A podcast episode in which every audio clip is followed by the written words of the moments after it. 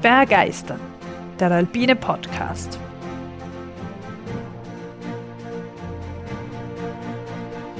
Wir tauchen ein in die Faszination der Berge und der Natur. Wir stellen euch die großen Abenteurer und Grenzgängerinnen vor. Wir bringen denkwürdige Momente und kulturgeschichtliche Hintergründe in euer Ohr. Wir wollen euch begeistern.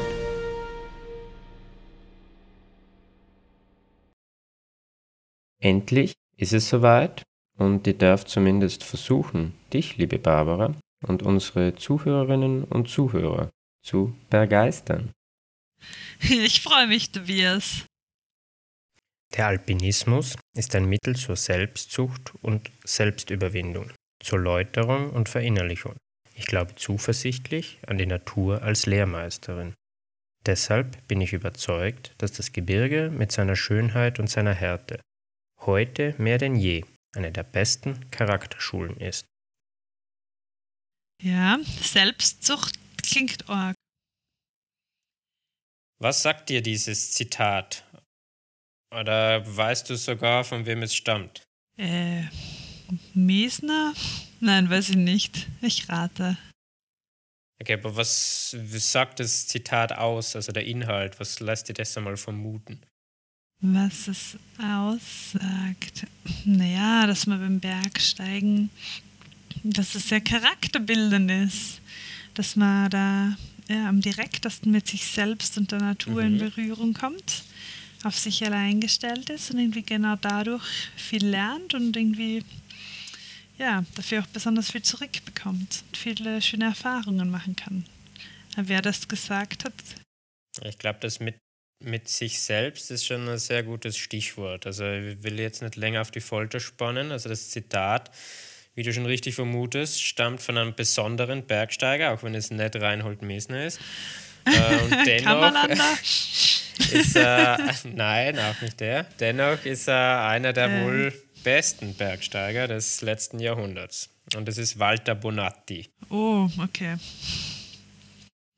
Ja, den kenne ich. Ja, und wie es wie eben das Zitat schon erahnen lässt, ist in Bonattis Bergsteigerkarriere nicht immer alles so gelaufen, wie er sich das vielleicht vorgestellt hätte. Also neben zahlreichen alpinistischen Höchstleistungen und Erfolgen bleibt vor allem eine für ihn selber ja sehr charakterbildendes Ereignis in Erinnerung und dass die Bergwelt noch viele Jahre später beschäftigt hat. Ah, also irgendwo zurückgelassen wurde oder reingelegt. Da wollten sie ja, ja, so ganz grob kenne ich, glaube ich, die Geschichte. Aber ja, falls es die ist. Ja, wir werden, wir werden noch davon hören. Du bist okay. schon auf der richtigen Fährte. Aber starten wir mal von vorne. Also Bonatti ist 1930 in Bergamo, also in der Lombardei, geboren. Ja. Und er kam schon sehr früh mit dem Bergsteigen in Kontakt und genauso früh hat sich schon sein Talent zum Bergsteigen gezeigt. Er hat schon vor seinem 20. Geburtstag die ja, in den damals schwierigsten Alpenwänden geklettert und hat nach und nach auch äh, neue Routen eröffnet und erschlossen. Und eines seiner Meisterwerke aus den frühen Jahren ist mit Sicherheit die Ostwand des Grand Capucin. Mhm. Also ich hoffe, ihr habt das richtig ausgesprochen. Never judge. Ähm, ein äh, 3838 Meter hoher ja, Felsturm, Felsobelisk im Mont Blanc Massiv. Ja. In insgesamt drei Tagen ist Bonatti damals zusammen mit seinem Begleiter Luciano Gigo die 400 Meter hohe Ostwand durchstiegen und haben dabei Schwierigkeiten bis zu 6 plus A2 gemeistert. So wie du eben warst, damals war eben der Grad 6 plus die höchstmögliche Bewertung, also noch kurz vor der Grenze des, des, des Unmöglichen. Ja.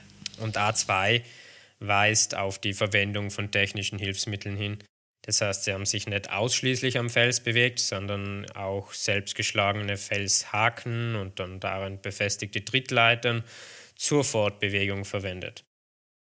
Und bis zur ersten freien Begegnung der Route, also die erste Begehung ohne technische Hilfsmittel zur Fortbewegung, hat das Ganze 32 Jahre gedauert, also bis 1983. Heute ist die Führe mit ähm, 8. Grad bewertet und damit immer noch ja, nur Angelegenheit für, für wirklich gute Kletterer. Und wie du eben weißt, die Skala geht mittlerweile nicht mehr bis äh, 6 plus, sondern ist mittlerweile ähm, erweitert worden und reicht bis zum 12. Grad. Und wer den beeindruckenden Felsturm, den Grand Capucin, besteigen möchte und sich für die Bonatti nicht fit genug fühlt, der kann das über den Normalweg machen, den sogenannten Schweizer Weg, aber selbst der ist mit dem siebten Grad bewertet. Also es ist wirklich äh, sehr herausfordernd, dort zu klettern. Bonatti hat seine Vielfältigkeit in den darauffolgenden Jahren mehrfach äh, bewiesen. Er ist einige bekannte Routen im Winter geklettert und hat sich auch im Höhenbergsteigen erprobt. Und seine Erfolge seien natürlich nicht unbemerkt geblieben. 1954 äh, ist er zu einer Expedition eingeladen worden, die er angenommen hat, die Einladung, und ist somit Teil einer ja sehr starken italienischen Expedition geworden, die sich zum Ziel gesetzt hat, den damals noch unbestiegenen K2 zu erklimmen. Äh, K2, äh, heute bekannt als wohl der schwierigste aller 8000er. Und wie du äh, vielleicht weißt, ist der allererste 8000er, also der erste, der bestiegen wurde, ähm, ist der Gipfel der Annapurna. Und der wurde erst vier Jahre zuvor von einem französischen Team erreicht. Und ich erwähne deswegen explizit die Nation, da die damaligen führenden europäischen Nationen sich jeweils einen 8000er als ja, ihr persönliches auserkorenes Ziel ja, ausgerufen haben. Für die Briten war es eben der Everest. Genau, und der Nanga Parbat der Deutschen. Ja, genau, der Berg der Deutschen. Und die Italiener haben sich eben dem K2 verschrieben. Spannend, dass man das so aufgeteilt hat. Das ist irgendwie lustig, kann man sich nicht mehr vorstellen. Ja, jeder hat seine, seine ja. Berufung da gesehen. Und bereits 1909 hat eine italienische Expedition versucht, den Gipfel des K2 zu erreichen. Die Leitung hatte damals Luigi Amadeo von Savoyen, Herzog von Abruzzen. Und die Expedition hat versucht, damals den Berg über den Südostgrat aufzusteigen. Und genau diese Route ist bis heute ähm, ja, als Normalweg bekannt und unter dem Namen Abruzzengrat bekannt. Aber die Expedition damals, die eben unter der Leitung vom Herzog von Abruzzen war, äh, ist nur bis 6250 Meter kommen und hat dort dann müssen umdrehen. Und dieser Herzog ist wirklich persönlich mitklettert oder hat er das nur geleitet und finanziert? Ich glaube, war, er war die, hat die Leitung der Expedition übergehabt. Ich glaube, er war auch vor Ort, aber er ist wahrscheinlich nicht mhm. jetzt auf 6250 Meter aufgestiegen. Damals war es eher so, dass irgendwer die, die offizielle Leitung gehabt, der war dann im Basislager und hat koordiniert, abgesprochen, wer jetzt wirklich wohin geht, aber hat sich jetzt nicht wirklich am, am letzten ähm, an vorderster Front beteiligt. Okay. Und eben nach, der, äh, nach dem Versuch der, der Italiener schon 1909 und in den Folgejahren die, ist die Besteigung des K2s in Italien ja als nationalistisches Prestigeobjekt hochstilisiert worden. Und das ist wohl auch ein Mitgrund äh, für das, was, was dann in den späteren Jahren noch, noch folgen soll. Aber beinahe wäre den Italienern der K2 genommen worden, denn eine US-amerikanische Expedition war 1939 fast schon erfolgreich. Zusammen mit dem Sherpa Pasang Davalama, der übrigens einige Jahre später unter den Erstbesteigern eines weiteren 8000ers, den Choyu, war. Ähm, eben der Sherpa stand zusammen mit Fritz Wiesner, etwas mehr als 200 Höhenmeter unterhalb des Gipfels. Also die Schwierigkeiten, die technischen Schwierigkeiten waren schon überwunden. Allerdings war es schon sehr spät und Pasang Davalama wollte ja vermutlich aus religiösen Gründen kein Biwak im Dunkeln am Gipfel. Und Fritz Wiesner wollte seinen Partner nicht im Stich lassen und so kehrten beide um. Sie hatten den Gipfel zwar nicht erreicht, aber sie haben gezeigt, dass der Erfolg wohl nur mal eine Frage der Zeit sein konnte. Aber jetzt zurück zur eigentlichen Geschichte rund um, um Walter Bonatti. Die italienische K2-Expedition 1954 stand unter der Führung von Ardito Desio. Und Fun Fact am Rande, er war ein Geologe, der äh, unter anderem als erster Erdöl in Libyen gefunden hat. Und die Teilnehmerliste seiner Expedition war gespickt mit der Crème de la Crème des italienischen Alpinismus. Um nur ein paar Namen zu nennen, es war dabei der Gino Soldat, Erich Abram, Achille Compagnoni, Lino Lacedelli und eben Walter Bonatti. Und wer in den Alpen viel unterwegs ist, der wird früher oder später auf Routen, auf Erstbegehungen mit ihren Namen treffen. Lacedelli, der ist übrigens aus Cortina, war es auch, der die Route Bonattis am Grand Capucin als erster wiederholte mhm. und dies in nur 18 Stunden. Nur ist gut. also wenn du dich zurückerinnerst, äh, Bonatti und Gigo haben damals wie viele Tage gebraucht? Ja, Tobias. Ähm, sie haben lang gebraucht. Drei Tage. Oder vier, ich weiß nicht mehr so genau wie ich schon ganz am Anfang sagte, neben Bonatti und Gio haben drei Tage gebraucht und Lacedelli hat die Route in 18 Stunden wiederholt. Also quasi ein Vormittagsspaziergang vor dem Frühstück. Schön. ja, und eben der, also für den, für den Gipfelsturm des, des K2s wurden Lacedelli und Compagnoni auserwählt, also vom Leiter der Expedition, Ardito Desio. Es war damals durchaus übliches Vorgehen. Also man wählte ein paar wenige starke Bergsteiger für den letzten entscheidenden, ja finalen Akt aus, während die anderen Bergsteiger ihnen zuarbeiteten. Also sprich Sauerstoffflaschen, Depots anlegen, Fixseile verlegen und so weiter. Also der Bonati war eigentlich gar nicht dabei beim Gipfelteam. Nein, der war nicht vorgesehen fürs Gipfelteam, genau. Okay. Und äh, bis auf die beiden, also Compagnoni und Lacedelli, hat auch niemand sonst Sauerstoff äh, benutzen sollen. Also der war wirklich nur für die beiden Gipfelstürmer vorgesehen. In der finalen Phase drohte aber das Scheitern der Expedition. Also das Errichten der vielen Lager, also insgesamt hat es neun Lager gegeben und das Hochschleppen vom Material hat viel mehr Kraftreserven gekostet als erwartet. Und Sauerstoffflaschen, welche eigentlich schon im Lager 8 sein sollten, befanden sich aber noch kurz überhalb von Lager 7. Sie wurden einen Tag zuvor dort deponiert, da die Bergsteiger nicht mehr genug Kraft gehabt haben, das zusätzliche Gewicht ins Lager höher, also ins Lager 8 zu schleppen. Und da Lacedelli und Compagnoni der Gipfelgang zugesagt wurde, blieb nur mehr als Ausweg, dass Bonatti ins Lager 7 absteigt und zusammen mit dort noch stationierten Bergsteigern mehr Sauerstoff für die beiden, also Lacedelli und Compagnoni, nach oben zu schleppen. In der Zwischenzeit sollten Lacedelli und Compagnoni das letzte Lager, also Lager 9, einrichten, sich dort ausruhen und auf den Sauerstoff warten. Und mit dem neuen Sauerstoff würden dann die beiden den Gipfelsturm wagen.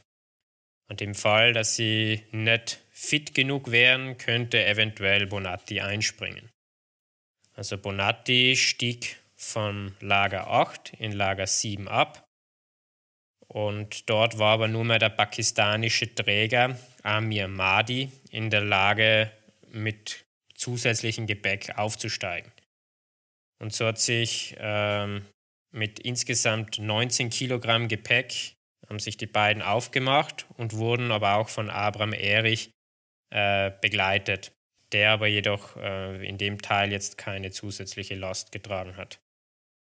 Und nach einer kurzen Rast in Lager 8 hat sich Abraham Erich wieder besser gefühlt und hat beschlossen, die beiden auch äh, hinauf ins Lager 9 zu begleiten und ihnen auch beim Tragen äh, zu unterstützen. Also die drei haben sich dann immer mit dem Tragen der Flaschen abgewechselt. Und eben Lager 9 hätte währenddessen schon von Lacedelli und Compagnoni errichtet werden sollen. Hätte? Sie haben es nicht gemacht? Ja, das wissen wir jetzt noch nicht, weil das haben wir ja noch nicht in der Geschichte. Das ist ja simultan abgelaufen. Okay. Also Bonatti ist ja abgestiegen, hätte sollen die Flaschen holen und die anderen hätten derweil vorausgehen sollen und das Lager 9 einrichten, dort warten und Bonatti hätte dann die Sauerstoffflaschen in das Lager gebracht. Ah, ich verstehe. Als die drei dann am vereinbarten Ort auf äh, 7950 Meter ankommen, mhm. haben sie kein Lager gefunden. Mhm. Und auf der immer, aufgrund der immer stärker werdenden Kälte, es ist auch schon ziemlich spät, es ist schon halb sieben am Abend, kann Abraham Erich seine Füße nicht mehr spüren und muss umkehren. Madi und Bonatti fühlen sich soweit nur okay und setzen den Aufstieg weiter fort, um das Lager zu erreichen, da sie vermuten, dass Lacedelli und Compagnoni es eventuell ein bisschen höher errichtet haben. Also sie hoffen, dass eben da jetzt ein Missverständnis vorliegt und ja, das Lager eben einfach ein paar Höhenmeter weiter, weiter oben sich befindet. Die beiden klettern weitere zwei Stunden nach oben. Immer wieder schreien sie laut und ja, irgendwann ist es leider dunkel. Sie können das Lager einfach nicht finden. Und unterhalb des sogenannten Flaschenhalses, das ist die Schlüsselstelle am Weg zum Gipfel und eben die letzte wirklich technische Schwierigkeit am K2, wo eben damals schon Fritz Wiesner sich drüber befunden hat, also eben unterhalb des, der, der, dieser Schlüsselstelle kommen die beiden dann in der Dunkelheit nimmer vor und nimmer zurück und sind gezwungen, die Nacht im Freien auf einem 60 cm breiten Felsabsatz zu verbringen. Oh, in welcher Höhe spielt sich das jetzt alles ab? Ungefähr? Das ist ungefähr zwischen 8000 und 8200 Meter. Hm, gemütlich. Genau, also eben das Lager hätte eigentlich auf 7950 Meter äh, errichtet werden sollen. Dort war, war, es eben nicht und dann sind sie weiter nach oben gestiegen. Ja. Und in dieser Nacht hat es Temperaturen bis zu minus 50 Grad Celsius gehabt. Sheesh. Madi, der Begleiter eben von Bonatti, wird zunehmend ja nervös und verzweifelt. Und Bonatti vermutet jetzt schon ein bisschen an, an Betrug, weil es, er hält jetzt nicht für möglich, dass ihr Schreien nicht gehört werden kann. Und er schreit dann immer wieder eben Lino, Achille, warum tut ihr so, als ob ihr uns nicht hören könntet? Verflucht, kommt raus. Und nach einiger Zeit sehen sie nicht unweit ein Licht. Und sie sind nur getrennt von diesem, von einem dunklen, unüberwindbaren, steilen Felsaufschwung. Luftlinie waren es nicht mehr als 200 Meter. Allerdings äh, fernab der, der Aufstiegsroute. Und Bonatti schreit rüber, warum seid ihr nicht früher rausgekommen? Wir bleiben doch nicht die ganze Nacht für euch in der Kälte. Habt ihr den Sauerstoff? entgegnet Lacedelli. Ja, sagt Bonatti, und darauf Lacedelli. Dann lasst ihn hier und geht sofort wieder runter. Bonatti äußert, dass er selbst ja wohl noch in der Lage ist, runterzugehen, aber Madi zunehmend verrückt wird und es wohl nicht schaffen wird. Aber Lacedelli verschwindet wieder im Zelt. Und Madi verliert die Beherrschung und schreit ja die bis heute berühmten Worte No good Compagnoni sap. No good Lacedelli sap. also die beiden, Bonatti und Madi, sind jetzt der Kälte ausgeliefert und aber ja, überraschenderweise überleben die beiden bis zum Morgen. Im Morgengrauen um halb fünf Uhr versucht Madi dann halb steif gefroren sofort aufzubrechen. Und Bonatti versucht ihn zum Bleiben zu überreden, weil er sagt, er wartet noch auf die Sonne, sie muss eh bald da sein. Aber Madi steigt sofort ab und trifft bereits eine Stunde später im Lager 8 ein. Und Bonatti ist nicht mitgegangen? Nein, der ist, äh, hat noch abgewartet. Okay, ja. Und Bonatti wartet eben bis zum Sonnenaufgang mhm. und steigt gegen 6 Uhr, also eineinhalb Stunden später, ins Lager ab. Und die vollen Sauerstoffflaschen lässt er an dem Ort eben wie abgemacht zurück. Und wie durch ein Wunder überleben beide. Also Madi erleidet sehr starke Erfrierungen an den Beinen. Ihm müssen dann später alle Zehen amputiert werden und er verbrachte insgesamt acht Monate im Spital. Lacedelli und Compagnoni beginnen gegen 8 Uhr morgens dann den Aufstieg zum, zum Gipfel. Also sie machen einen kleinen Umweg, sammeln die Flaschen ein und äh, ja, sind dann wieder auf der Route zum Gipfel, den sie dann um 6 Uhr abends, also um 18 Uhr, auch äh, erreichen. Durch Erfrierungen verlor Lacedelli dabei einen Daumen. Äh, es ist, glaube ich, ein guter Ausdruck für die unmenschliche Leistung, die Bonatti und Madi in dieser Nacht vollbracht haben. Zurück dann in der Heimat werden die Erstbesteiger als große Helden gefeiert. Bonatti hingegen wurde den Wölfen vorgeworfen. Er wurde Zielscheibe absurder Anschuldigungen. So soll er zum Beispiel den Sauerstoff der Flaschen benutzt haben, um den Gipfelsieg zu vereiteln. So Lacedelli und Compagnoni behaupten später, dass ihnen 200 Meter vor dem Gipfel der Sauerstoff ausgegangen wäre. Und weiters soll er Mahdi im Stich gelassen haben, um sich selbst zu retten und deswegen allein für seine bleibenden Schäden verantwortlich sein. Also wie du dir erinnerst, Mahdi ist ja alleine vor Bonatti abgestiegen und das haben die beiden von oben dann gesehen, aber sie haben natürlich kein Wissen gehabt, was sich dort wirklich abgespielt hat. Und nebenbei ist Mahdi ja vor Bonatti noch abgestiegen. Und er soll auch versucht haben, Lacedelli und Compagnoni zu überholen, um als Erster am Gipfel zu sein. Also Bonatti wird als Saboteur der Expedition abgestempelt. Und im offiziellen, ja vom Expeditionsleiter Desio verfassten Bericht und von Lacedelli und Compagnoni später dann bestätigt, wird ja total alternative Wahrheit beschrieben. Also Bonattis Beitrag wird überhaupt nicht gewürdigt und entfacht eine jahrzehntelange Diskussion. Bonatti sieht sich natürlich um seinen Anteil gebracht und ja, es folgen Gerichtsprozesse. Compagnoni beharrt auf seinen Anschuldigungen und Lacedelli hüllt sich in Schweigen. Und vor allem aufgrund von Aussagen von Abraham Erich und dem, dem Begleiter von Bonatti, Madi, wird äh, Walter Bonatti freigesprochen. Der italienische Alpenverein, also der CAI, und Desio weigern sich aber weiterhin, also trotz des Gerichtsurteils, die öffentliche Lügenversion zu überarbeiten. In, Bü in Büchern und Interviews erzählt Bonatti dann die wahre Geschichte.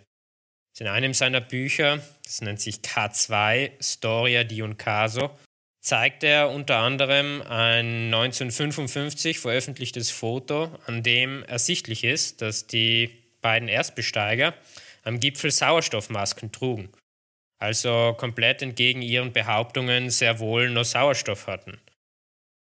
Und dies wurde in all den Jahren verheimlicht, um den Sieg in noch heroischerem Licht erstrahlen zu lassen. 2004, 50 Jahre nach der Erstbesteigung, bricht Lacedelli endlich sein Schweigen und veröffentlicht sein Buch K2 Il prezzo della conquista, und in diesen gibt er zu, dass das Lager 9 eigentlich tiefer hätte errichtet werden sollen, aber Compagnoni darauf bestand, es höher zu verlegen äh, und dieser ja Bonatti am Gipfeltag nicht dabei haben wollte. Also er hat Angst gehabt, dass Bonatti zu schnell am Lager 9 wäre, dass er sie dann am Gipfeltag noch begleiten hätte können und das eventuell noch sogar ohne Sauerstoff geschafft hätte. Und dann wären sie beide, also Lacedelli und Compagnoni, natürlich, äh, ja, wäre ihre Leistung nicht mehr im Vordergrund gestanden. Und weiters sagt, er, sagt Lacedelli in seinem Buch, konnte Bonatti gar nicht den Sauerstoff aus den Flaschen verwenden, was ihm eben vorgeworfen wurde, da nur Lacedelli und Compagnoni überhaupt Sauerstoffmasken hatten. Also er wäre gar nicht an den Sauerstoff gekommen. Also unterm Strich war es eben so, dass Compagnoni, der war damals 40 Jahre alt und ein sehr erfahrener Bergsteiger, hat wohl Angst gehabt, dass der viel jüngere Bonatti, damals eben erst 24 Jahre alt, ihm den Erfolg streitig gemacht hätte. Vor allem, wenn er den Gipfel ohne Sauerstoff erreicht hätte, was aus seiner hervorgehenden Leistung gar nicht so unwahrscheinlich gewesen wäre, dann hätte ja, Lacedelli und Compagnones Besteigung einfach nur die zweite Geige gespielt. Wahnsinn. Und dann so eine Lügengeschichte auf äh, ja, inszenieren, das ist ja Wahnsinn. Ja, und im Endeffekt ihren eigenen Erfolg halt sichern und betonieren. Ohne Rücksicht auf Verluste. Und im Jahr 2007 dann wurde dann Bonattis Ruf endlich wiederhergestellt. Also der italienische Alpenverein, der CAI, veröffentlichte selbst ein Buch, K2 Una Storia Finita, in welchem größtenteils die Version von Bonatti bestätigt wird und äh, wo auch zugeben wird, dass ohne ihn der Gipfelsieg damals nicht möglich gewesen wäre. Und so ja, hat einer der größten Skandale des Alpinismus des letzten Jahrhunderts dann endlich seinen Abschluss gefunden. Der Expeditionsleiter Desio starb bereits 2001 im Alter von 104 Jahren und hat Zeit seines Lebens eine Aussprache mit Bonatti abgelehnt. Achille Compagnoni verstarb im Jahr 2009 im Alter von 94 Jahren und auch er blieb bis zu seinem Lebensende bei seiner äh, ja, Lügenversion. Lacedelli verstarb 2009, also nur fünf Jahre nach seinem Geständnis im Alter von 83 Jahren. Bonatti selbst sagt, der K2 hat mich zerstört. Also die Wunde vom K2 ist zeitlebens geblieben und der Schock von dieser ja, Sturmnacht saß einfach zu tief, wo er eben erlebt hat, wie es ist, wenn ja andere äh, für einen Gipfel über Leichen gehen. Und aus der Enttäuschung heraus ist dann Bonatti auch mehr und mehr zum Einzelgänger geworden. So hat er dann 1955 äh, in, ja, allein solo in sechs Tagen die Petit Roux, das imposante Felsnadel im Mont Blanc Massiv, über den ja heute sogenannten Bonatti-Pfeiler bestiegen. Und zehn Jahre später hat er dann dem Extrembergsteigen dann Lebewohl gesagt, indem er eine Solo-Winterbegehung an der Matterhorn-Nordwand inklusive drei Biwaks geschafft hat. Und die Wiederholungen von dieser Route lassen sich bis heute an beiden Händen abzählen. Es ist heute noch eine wirklich ernste, ernste Sache. Auf der Seilschaft verließ er sich nur mal in wenigen Fällen. 1958 ist er noch zusammen mit Carlo Mauri die Erstbesteigung ähm, des im Karakorum gelegenen Gaschebrum 4 gelungen. Es ist nicht ein ganz 8000 Meter hoher Gipfel, aber ist insgesamt der 17 höchste Berg der Erde. Und 1961 war er ähm, zusammen mit sechs Bergsteigern am Frenet-Pfeiler am Mont Blanc und hat diesen auch fast durchstiegen, jedoch wenige Meter unterhalb des Ausstiegs kam ein fürchterliches Unwetter. Insgesamt 60 Stunden haben die Bergsteiger in der Wand ausgeharrt und das Unwetter und die darauf folgende Abstieg kostete insgesamt vieren von ihnen das Leben. Bonatti selbst hat, äh, hat die, die Tour überlebt. Für sein alpinistisches Lebenswerk wurde er 2009 mit dem Piolet d'Or ausgezeichnet. Das ist eine der höchsten Auszeichnungen im Bergsteigen. Zwei Jahre später nahm dann einer der allerbesten Bergsteiger des 20. Jahrhunderts Abschied und verstarb im Alter von 81 Jahren.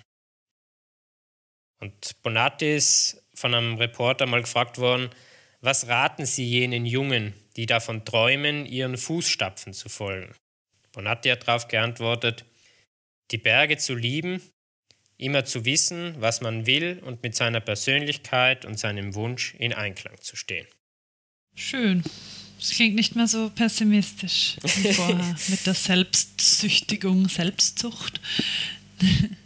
Ja, und damit, Barbara, äh, ist meine, meine, meine Geschichte um Walter Bonatti zu Ende, in der er sein sehr bewegtes Bergsteigerleben gehabt hat, viele, viele Höhepunkte, aber auch ja, große Enttäuschungen ertragen musste. Und eben das am K2 wird, wird sicher noch, äh, es ist lang diskutiert worden und wird sicher nie aus den Geschichtsbüchern vom Bergsteigen verschwinden. Ja, spannend, Tobias. Vielen, vielen Dank. Ich ähm, war mir währenddessen ein bisschen, schon ein bisschen unsicher, wieso, woher äh, du quasi die Meinung ziehen kannst, dass die Version der Geschichte des Walter Bonatti die richtige ist weil ich fand am Anfang, dass man ja quasi, jetzt wir haben ja zwei, zwei Versionen, die gegenüberstehen, aber eben natürlich mit den Beweisen und vor allem auch dem Geständnis, das ich nie erwartet hätte, ähm, ja, macht das natürlich so wieder Sinn und dann finde ich es einfach nur arg, weil immer, was Leute tun, einfach für den Ruhm und den Gipfel und äh, naja, offenbar nicht so, also hat sich da derjenige, der das Geständnis gemacht hat, hat der sich entschuldigt oder überhaupt nicht? Ja, das würde mich interessieren. Er hat also er hat, äh, ich weiß nicht, ob es eine offizielle Entschuldigung gegeben hat in, in, in der Form, aber er hat auf jeden Fall die Version von Bonatti bestätigt. Wie du gesagt hast, ja, woher ich eben Bonattis Meinung oder Sichtweise so akzeptiere. Es ist wahrscheinlich so, wenn man das vor 20 Jahren gemacht hätte, dann wäre das wesentlich offener gewesen. Ich glaube, mittlerweile durch die ähm, ja, durch das Geständnis von Lacedelli eben und auch, äh, es hat eben dann die, die Prozesse gegeben, es hat Aussagen von äh, Expeditionsteilnehmern, von anderen gegeben, die einfach Walter Bonattis Version äh, ja, bestätigt haben. Und äh, eben spätestens dann, wo auch selbst der Alpenverein, also die italienische Dakai, ja, zugeben musste, dass ja die damals so heroische Besteigung nicht so ganz so heroisch war, wie, wie es 50 Jahre lang behauptet wurde. Spätestens dann ist, glaube ich, Bonattis Geschichte schon ähm, als, als die wahre Geschichte dann äh, auch auf, auf, von mehreren Seiten akzeptiert worden.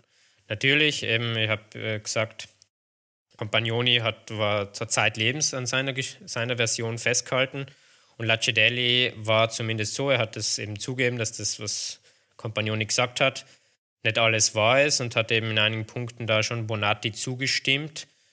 Und äh, ja, aber eben, ob es, zur, also, ob es wirklich offizielle Entschuldigung gegeben hat, das, das weiß ich jetzt leider nicht. Ja, aber schön jedenfalls, dass der Bonatti das noch erleben durfte, dass die Öffentlichkeit und äh, dass er eben quasi äh, ja, rehabilitiert wurde. Das ist schön, dass das nicht erst nach seinem Tod passiert ist, sondern dass er das noch mitgekriegt hat.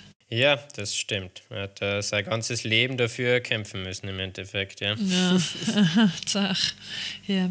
Und was nur frage, warum, also wer bestimmt das? Einfach die Expeditionsteilnehmer hatten die anderen eine bessere Lobby, waren besser warum, wer hat überhaupt beschlossen, dass die zwei dürfen aufführen, der Bonati nicht, wenn der da offensichtlich talent oder einer der talentiertesten war und das körperliche Zeug dazu hatte. Warum war er nicht von vornherein im Gipfelteam dabei? Oder ist das einfach immer so irgendwie? Ja, ich glaube, also es war eben früher schon so, es war nicht so, dass Leute an der Expedition teilnahmen haben, um praktisch, dass alle am Gipfel sein, so wie es heute ist. Heute macht ja jeder bei einer Tour oder bei einer Expedition mit aus ja, persönlichen Gründen, aus, aus dem Endeffekt, aus dem bergsteigerischen Egoismus raus, okay, ich möchte gern auf dem Gipfel stehen. Und das war aber eben damals so nicht möglich, weil ja es einfach schon so ja, ungewiss, so schwierig war, ob der Gipfel überhaupt erreicht werden kann. Und da hat man dann das einfach so, es war ja nicht ein Bergsteigen, wie, was, wie wir es kennen, sondern es war ja ein immenser Materialaufwand und das Material hat ja müssen an den Berg geschafft werden, hat müssen eingerichtet werden, diverse Lager errichtet werden und und und. Ja, und da gab es eine gewisse Hierarchie wahrscheinlich und anhand der Hierarchie ja, genau. Also in dem Sinne hätte es, also wie das damals angegangen worden ist, wäre es nie gegangen, dass alle auf den Gipfel kommen. Und dann war das einfach so, dass ja die renommiertesten oder die die besten Bergsteiger dann ausgewählt worden sein. Natürlich immer mit politischem Hintergrund. Nicht? Also ich weiß jetzt nicht, ähm, wie die Befindlichkeiten zwischen den Teilnehmern waren, aber Bonatti war einfach damals noch sehr jung. Und er hat äh, im Gegensatz zu Compagnoni wesentlich weniger Erfahrung einfach auch gehabt. Nicht? Und deswegen war die Entscheidung per se, dass jetzt Lacedelli und Compagnoni für den Gipfel ausgewählt worden seien, das war durchaus nachvollziehbar, nachvollziehbar würde ich sagen, oder durchaus üblich einfach. Mhm. Und damit hätte Bonatti ja auch kein Problem gehabt. Nicht? Also das hätte er auch akzeptiert. Was Bonatti nicht akzeptiert hat, ist, dass er nachher nicht einmal gewürdigt worden ist, dass er an der Expedition seinen Beitrag geleistet hat, sondern im Gegenteil, dass er noch als Saboteur äh, hingestellt worden ist.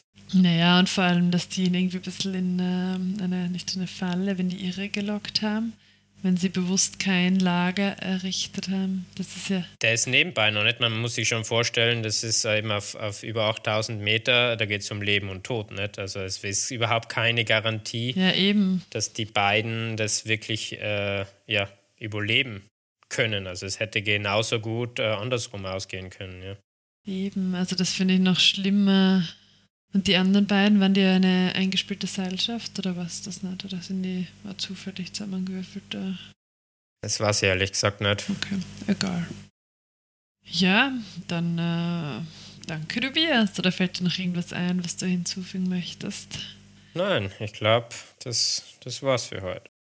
Ja, dann war wirklich spannend. Vor allem, man liest ja immer wieder Bonati Pfeiler dort, Bonati hier. Also das ist doch ein Name, den man definitiv kennt, der einem unterkommt eben so ganz grob die Geschichte wäre schon so na, ganz grob gekannt, aber von dem her ist es cool, jetzt noch äh, die Details gehört zu haben. Und ja, bei der nächsten Tour, die irgendwas mit Bonati im Namen hat, werde ich definitiv an die Geschichte denken.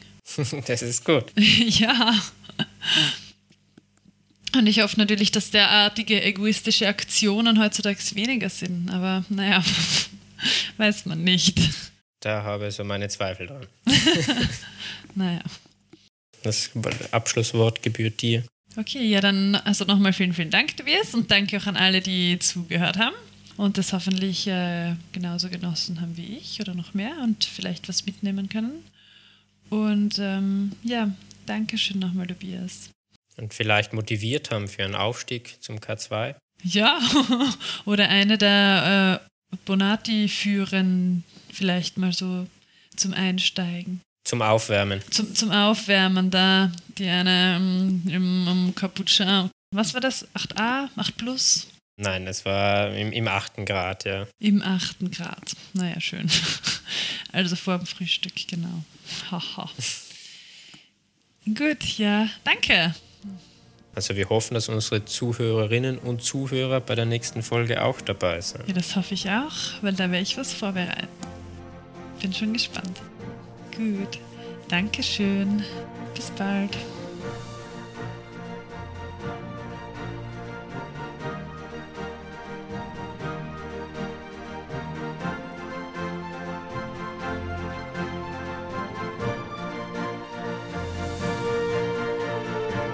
Bergsteigen ist für mich die pure Lebendigkeit spüren.